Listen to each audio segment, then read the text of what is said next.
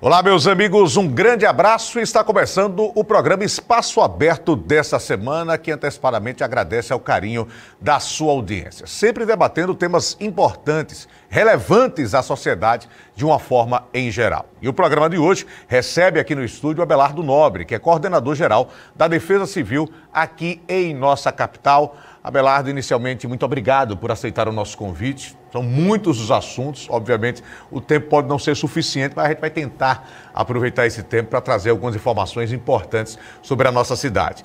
Primeiro, como é que anda a situação do monitoramento nos bairros vítimas de afundamento aqui em nossa capital? Um assunto que vem mudando a rotina da nossa cidade há pelo menos três anos. Abelardo, um abraço. Bem, Oscar, sempre é um prazer a gente estar tá, tá aqui, é, para a gente poder esclarecer nosso trabalho, essa nossa missão né, dada pelo prefeito JHC. É, o monitoramento que ocorre durante to, todos os dias na semana, durante 24 horas, é, cada vez mais se intensifica. A gente consegue hoje ter um acúmulo de informações, é, de conhecimento técnico que nos ajuda a auxiliar o prefeito a decisões estratégicas né, e decisões justamente que venha a acolher a, as pessoas, né, principalmente as pessoas que moram, ainda moram nos bairros atingidos né, como também das pessoas que moram ao entorno né, e toda a cidade. Né. A questão hoje a gente sabe muito bem que, por mais que a gente tenha hoje geograficamente delimitado uma área que, que é atingida diretamente pelo problema de subsidência, você tem outras situações indiretas que acarretam a cidade, como é a questão do, do, do tráfego de veículos, né, da, da própria mobilidade urbana que faz com que hoje o prefeito de Maceió, a prefeitura de Maceió tenha que fazer um, todo um outro planejamento né, com base justamente nessas informações técnicas que hoje a Defesa Civil possui e vem produzindo e fornecendo à, à Prefeitura. Quando a gente fala em monitoramento, a gente está falando de alta tecnologia, não é isso, Abelardo? Né? Que tipo de equipamentos são utilizados para vocês perceberem possíveis alterações ou movimentações de solo? É, a gente tem, tem cerca de cinco ou seis, vamos dizer, plataformas que a gente faz esse monitoramento mas a gente sempre destaca três que são de, de maior ponta. Né? O primeiro é a interferometria, né, que é um sistema que a gente utiliza dois satélites é, em uma órbita geoestacionária.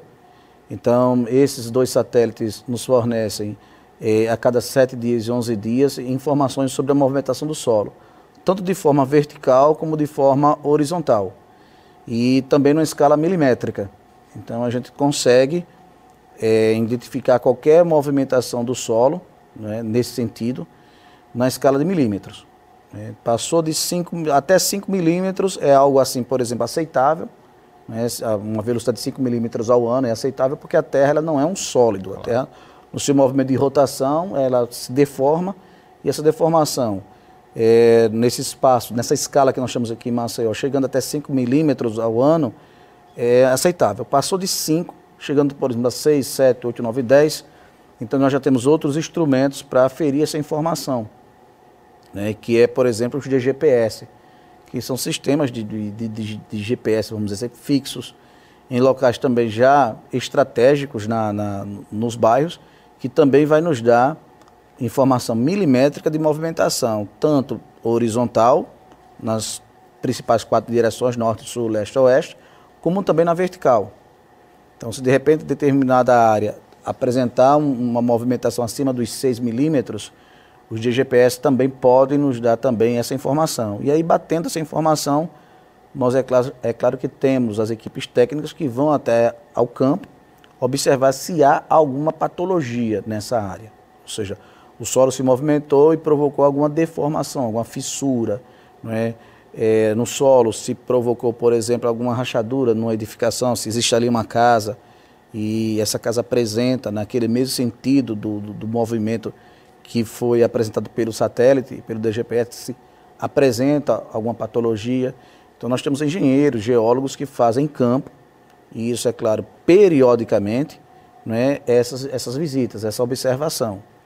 E outro instrumento também bastante interessante, para a população saber, é que nós temos também uma rede de sismógrafos. Hum. É, na América Latina não há outro local hum, nesse espaço geográfico que tem uma rede de sismógrafo tão densa e, e também de ponta. Né? Nós temos é, 20 sismógrafos de superfície e 6 de profundidade.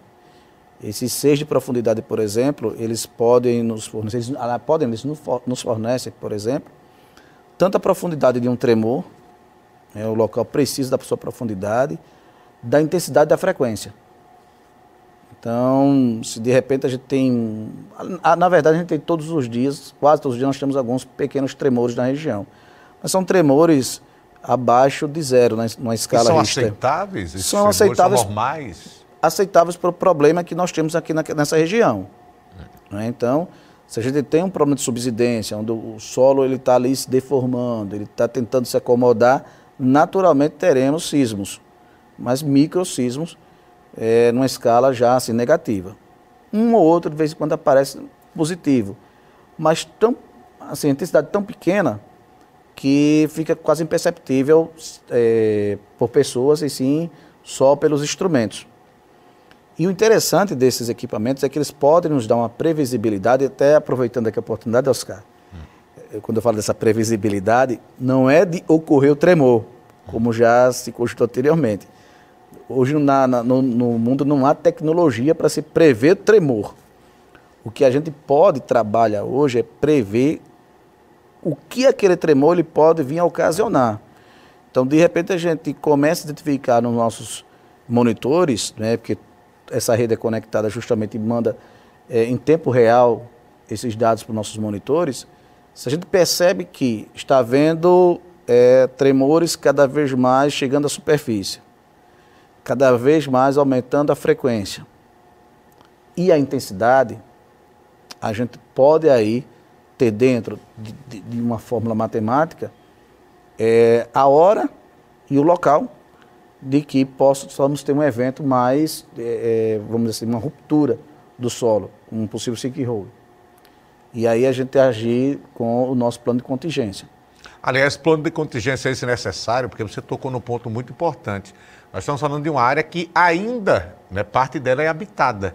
Né? Boa parte da população já saiu, já foi relocada, mas ainda existe uma quantidade considerável. Por isso a necessidade de um plano de contingência, Sim. de evacuação, e tudo isso está pronto, né, Abelão? Tudo isso está pronto e está sendo sempre atualizado. Né? No ano passado, outubro de 2021, fizemos um simulado com o Exército Brasileiro, né, com o Corpo de Bombeiros, Polícia Militar, atualizando todo esse nosso esse plano de contingência, né? até porque, como você falou, é, a realidade de 2020, por exemplo, você tinha cerca de 40 mil habitantes na região. Hoje você não passa de mil. Mas ainda temos habitantes e temos também os trabalhadores das claro. empresas contratadas pela Braskem que trabalham ainda na região. E nem toda a região está fechada, né? É, a gente ainda tem a circulação de veículos até. e isso. É. Então a gente faz esse monitoramento, atualiza a, a, o plano de contingência. E assim, é, como eu falei no início da, da nossa conversa aqui, é, é uma, uma sala bem equipada. Eu tenho, é, sob minha coordenação, eu tenho geólogos, eu tenho geógrafos, eu tenho engenheiros civis, eu tenho meteorologista, eu tenho engenheiro da agrimensura, eu tenho engenheiro, pessoal da engenharia ambiental também. Então tem um corpo técnico que, a nível de Brasil, eu não encontrei em nenhuma defesa civil.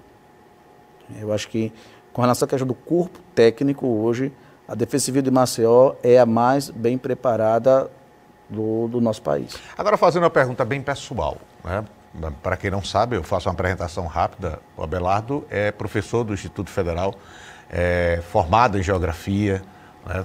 membro de sociedades extremamente importantes, né? inclusive em nível nacional. Uh, quando você escolheu essa formação, você esperava um dia passar por uma situação como essa? Porque a gente não está falando de uma de um evento natural, imprevisível. A gente está falando de um evento provocado pela ação direta do homem e a transformação de uma cidade. Maceió é uma antes desse processo e outra depois desse processo e tende a mudar. Você, com essa formação que você escolheu para a sua vida, esperava passar por um momento como esse, Abelar? É, é interessante, né? Como parece que a vida vai preparando você para esses desafios. Eu tinha, em 2020, acabado de terminar o meu mestrado na UFS, lá na Bahia. Eu fiz um mestrado em astronomia. É, tinha feito um trabalho lá também com justamente com interferometria. Né? A gente tem uma disciplina lá que trabalha justamente o monitoramento de destroços espaciais. E é, pra, é praticamente o mesmo princípio do que aqui se tem de mais tecnológico, que é justamente a interferometria, a utilização de dois satélites da Agência Espacial Europeia para fazer esse estudo. E já formado é, em geografia, também tenho especialização em engenharia ambiental e urbana. E uma, tarde, mês de janeiro, no início de janeiro, o prefeito ligou para mim, conversamos, né, por várias vezes nós conversamos, eu aceitei o desafio. Conversei com o professor Carlos Guedes, que é, que é o reitor do Instituto Federal de Alagoas, ele, ele me liberou. E como morador aqui de Maceió, né, uma cidade que eu amo, uma cidade que né, enfim, eu vivo, eu me achei preparado e, e no dever de contribuir. E estou aqui nessa missão para fazer o melhor que eu tenho. E é um tipo de situação que você não tem como estabelecer, prazo, uh, estabelecer prazos, não é, Abelardo? Não, não. É, é um processo, está tá havendo preenchimento já de algumas cavidades, de alguns poços, mas estão falando aí de mais de 30 poços. Né? É, não, você não tem como estabelecer prazos numa Não, não, não existe. Eu acho que qualquer hoje ideia que, que se venha colocar, Oscar, e quem está aí nos assistindo, de dizer assim, ah, aquela área deve acontecer isso, aquela área deve acontecer aquilo, é mera especulação. Porque em todas as outras situações que nós estudamos pelo mundo, a gente começou a pesquisar, né, é, esse tipo de, de, problema de subsidência não é único aqui em Maceió. Ele acontece, já aconteceu em outras partes do, do, do mundo. Agora, com essas mesmas características e dentro da área urbana, é o único no planeta. É o maior no planeta em área urbana. Então, o que a gente encontrou assim, mais próximo foi em Tuzla, na antiga Iugoslávia, em que o processo passou durante 40 anos. 40 anos. Lá também foi área urbana, mas lá foi o seguinte: primeiro começou a exploração de sal e a população começou a migrar para a área. Oportunidade foi, de emprego. Foi, exatamente, foi diferente daqui. Aqui a empresa veio e começou a explorar com bebedouro já, já existindo, mutan já existindo, farol já existindo. Lá foi assim. E ocorreu né, de, de aparecer o, as cavidades, a superfície. Né, o país também lá tratou dessa forma, retirando a população conforme a, a subsidencial ocorrendo. Também nós estudamos esse caso. Um outro também um pouco próximo fisicamente foi um na Rússia, só que lá o governo retirou toda a, a cidade e construiu uma nova para aqueles moradores. Né? Então, assim, foram as duas situações um pouco parecidas que a gente encontrou no mundo. Mas, assim, igual, com as mesmas características é, geológicas, pedológicas, climáticas, é, sociais, né? porque até antes, quando o prefeito conversou comigo, eu pensei, pensei muito na questão do desafio científico. E eu digo aqui a você, Oscar, esse eu falo com muita certeza para quem está nos assistindo, para você, esse a gente domina, esse a gente consegue realmente trabalhar. Eu tenho a Universidade Federal de Pernambuco, que é nossa consultora, tenho lá o professor Coutinho, que é um cara que trabalhou, para você ter ideia, em Los Angeles, lá monitorando os terremotos lá em Los Angeles. Né? Nós temos a Universidade Federal do Rio Grande do Norte, que é um renome nacional em sismologia. Mas hoje o que, assim, dói muito o seu coração e faz a gente ter aquela motivação de trabalhar, de lutar, são as questões sociais. Porque quando você imagina você estar tá dentro de casa e alguém bater a sua porta e chegar assim e dizer para você, ó, daqui a 90 dias você tem que deixar a sua casa. Sua história, sua né? vida. E né? você está 40 anos ali na sua casa, cria os seus filhos, seus netos e tudo, e você sai à força por algo que não foi provocado por você, isso dói. O ano está voando, já estamos em abril, gente, e já estamos na expectativa de mais uma quadra chuvosa chegando. Todo ano a gente fala sobre isso. Obviamente né, que é sazonal, acontece todos os anos, de forma mais intensa ou menos intensa. Depende dos ninhos e ninhas da vida aí, Abelardo. Mas o que é está sendo feito e qual é a expectativa para a quadra chuvosa desse ano? Que já começa agora em abril, é isso? É, todos os prognósticos é, mostram, demonstram que as chuvas já devem começar agora pelo período de abril. Não é? E como nós estamos justamente hum. num período de laninha, também tudo se apresenta que teremos um volume pluviométrico muito maior do que em anos anteriores. Pergunta rapidinho só de, de uma pessoa leiga. Existe o, o, o Laninha e o El Ninho. E El Ninho. Um é o aquecimento, o outro é o esfriamento, não é isso? Pronto. De forma bem, bem coloquial. É, um, aí vamos lá, o, o Laninha, para nós aqui, que temos o clima tropical úmido, com as chuvas concentradas nesses meses, traz um maior volume de chuvas. Hum. O El Ninho traz um menor volume de chuvas. E quem está é a danada da Ninha. Da Laninha, até por volta de agosto, setembro, por aí, deve estar tá agindo. E aí você observa em todo né, o planeta, aqui no Brasil mesmo, né, agora mesmo, na, meses atrás, final do ano passado, na Bahia. Na Bahia. Na Bahia, né? Que inclusive a Defesa Civil aqui de Maceió fez uma arrecadação fantástica de, de alimentos, é, doação de roupas e tudo, e enviamos, levamos, aliás, levamos até Salvador, não é, numa cooperação lá com a Defesa Civil lá de, da, da, da Bahia. Não é? Então, a expectativa é essa, de muita chuva. É? Agora mesmo eu tive também poucos dias atrás eu tive no Rio de Janeiro, acompanhando lá as operações de resgate, enfim, em toda aquela situação também de, de, de chuva volumosa em alguns municípios, né? Havia, por exemplo, toda uma expectativa de determinado volume no mês de abril e choveu tudo e, e mais, mais 50% um pouco, né? em um só dia. Né? Então, a, a estrutura de, de absorção de, desse volume pluviométrico nessas cidades, por conta do processo de impermeabilização, não aguenta. Então é tragédia como nós assistimos aí né, a, a, dias anteriores. É, até aproveitando para matar a curiosidade das pessoas, a gente ouve muita. Ah, eram previstos 30 milímetros de chuva tal. Ah, o que é que equivale um milímetro de chuva? Só para a gente entender, Abelardo. É, o, o, o, que ocorre é como se agora toda essa superfície, nesse exato momento, tivesse com um milímetro hum. de água. Mas aí você coloca 30 só que toda a superfície ela não é uniforme, ela não vai ter 30 milímetros de, de água. Então, em algum local se concentra mais, outro se concentra menos. E esse processo de impermeabilização na cidade faz com que essa água ela não tenha realmente como se filtrar. Ela começa a escorrer pela superfície e aí a água, com a questão da gravidade, com volume, se transforma realmente em uma força assim natural impressionante. Impressionante. E aqui em Maceió, Oscar, quando você tem, você aqui na cidade de Marcel, você tem um relevo acidentado. Né? Você tem o litoral, onde, você tem ali Pajussara, Ponta Verde, depois você tem a área dos tabuleiros costeiros, que aí você pega farol, jacintinho, enfim. Uma estrutura sedimentar, onde aí você tinha aqui toda a Mata Atlântica, com várias nascentes, os rios corriam justamente em direção ao mar. E esses rios escavavam canais nessa rocha sedimentar, que hoje são popularmente chamados de grotas. Hum. Né? Houve um processo de desmatamento, né? as pessoas começaram a migrar para essas grotas, né? isso é um, uma questão de, de, de séculos, né? o êxodo rural provocando essa migração. As pessoas começaram a ocupar essas áreas de grota. Essas áreas de grota têm essa estrutura geológica sedimentar, que ela é frágil na presença de água, e ainda nós temos um clima tropical úmido em que concentra, em média, durante o ano, 1.800 milímetros mas em quatro meses, mil milímetros. Nossa. Ou seja, nesses quatro milímetros é natural chover mais da metade do que é para chover em todo o ano. Só que o que é que se observa de 30 anos para cá? Que cada vez mais essa chuva ela vai se concentrando em pequenos períodos.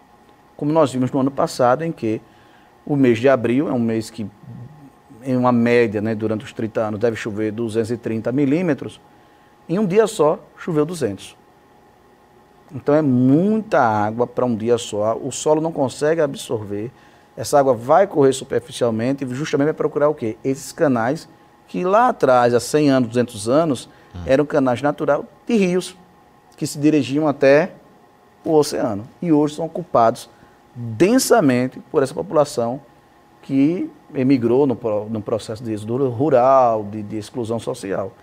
Então a gente tem uma preocupação enorme, a gente sabe que é, a carência realmente de políticas públicas que também não são efetivadas em um ano, dois anos, é algo claro. que você tem que se trabalhar com o passar do tempo.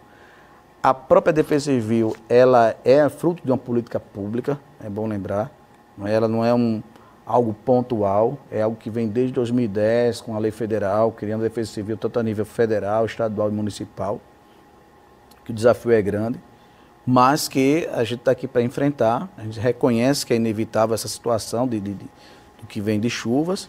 Né? São cerca de mais de 200 mil pessoas morando nessas áreas de maior risco. Né? E, enfim, a gente vem com medidas preventivas. Né? A gente, por exemplo, Maceió, quando eu herdei aqui a Defesa Civil, Oscar, não se tinha nem sequer um plano de contingente no período da chuva aqui em Maceió. Não se tinha. Como é que você vai trabalhar com um assunto tão sério como esse se você não tem um plano, um planejamento? Um assunto tão sério que você sabe que vai acontecer, que né? vai acontecer. Então, um dos nossos trabalhos no ano passado foi a gente montar um plano. Então, hoje temos no papel e temos na execução um plano de chuvas para Maceió. Então, desde o mês de janeiro, esse plano vem sendo executado com a colocação de lonas plásticas em locais de, de, que, que ainda podem receber lona, que é para evitar com que a água chegue a essa encosta. Geralmente são encostas com solo argilo arenoso, frágil, e não venha a aero demais, gerando aí o colapso dessa, dessa encosta. Né?